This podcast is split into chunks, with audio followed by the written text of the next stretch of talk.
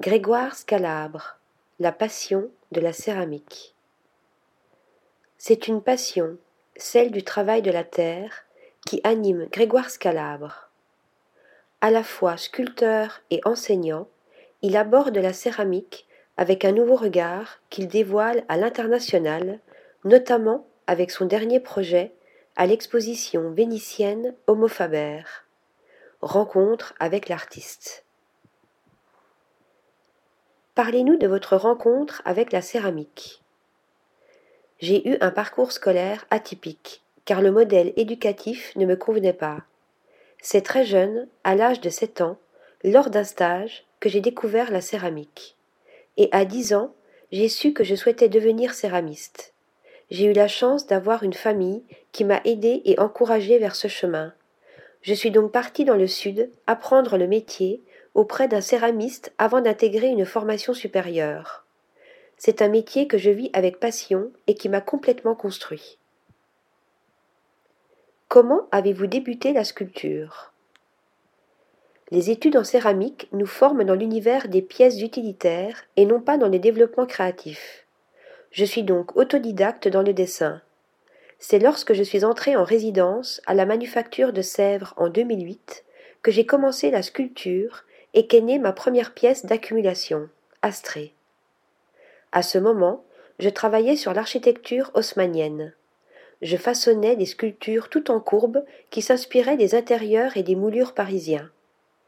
Avec David Caméo, alors directeur de la Cité de la Céramique, nous nous sommes mis d'accord pour que je réalise cette parenthèse de recherche sur l'accumulation. Quel est votre procédé pour créer vos accumulations? Pour Astrée et les accumulations qui ont suivi, je me suis concentré sur la technique traditionnelle du tournage à la motte, une méthode spécifique où l'on isole la partie supérieure d'une masse de terre pour façonner de petites formes, ici des amphores. C'est un travail long et très minutieux, car une pièce telle que Astrée est composée de plus de dix mille miniatures tournées puis émaillées. Vous avez repris ce travail pour votre dernier projet, L'ultime métamorphose de Tétis pour l'exposition Homo Faber 2022 à Venise. Oui, c'est David Caméo, devenu commissaire d'Homo Faber, qui m'a contacté pour participer à la nouvelle édition. J'ai tout de suite accepté car l'endroit est prestigieux et nous avions carte blanche pour la production de l'œuvre. J'ai donc repris le travail d'accumulation. Ce fut un travail titanesque, tout d'abord par le tournage, avec l'aide d'assistants, de soixante-dix mille miniatures qui composent ces structures en fibres de verre et en acier de quatre mètres carrés. Et ensuite par la composition dont j'ai facilité le déroulement grâce à un système de velcro pour coller chaque miniature. À côté des accumulations, vous menez également un travail sur l'architecture haussmannienne. J'aime travailler par phase, me concentrer sur les accumulations, puis faire une pause et reprendre un autre travail.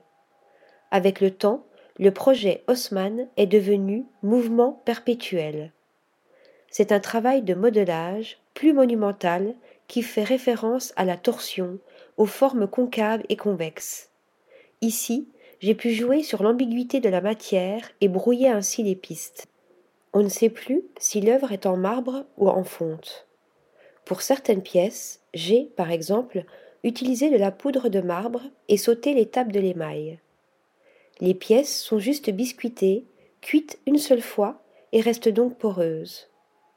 J'y projette ensuite plusieurs couches de poudre de marbre allant des teintes claires aux teintes foncées avant de poncer pour dégager les couches plus claires.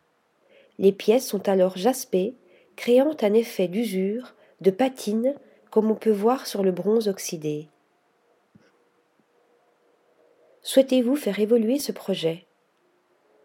Pour ce projet, je souhaiterais faire évoluer les pièces en extérieur.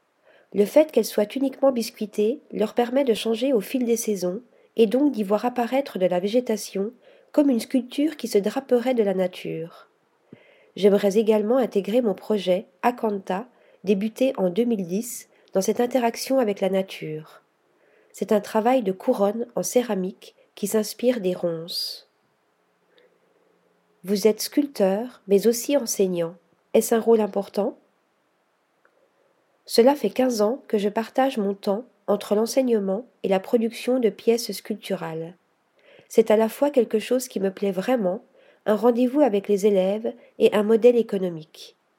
Je souhaite pouvoir véhiculer cette passion qui m'anime et en même temps prendre mon temps pour produire mes pièces et participer à des expositions.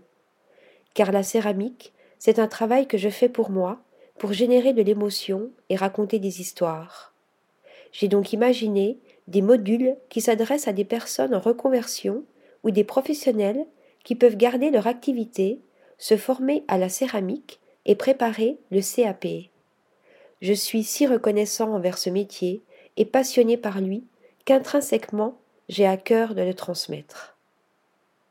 Article rédigé par Louise Connessat.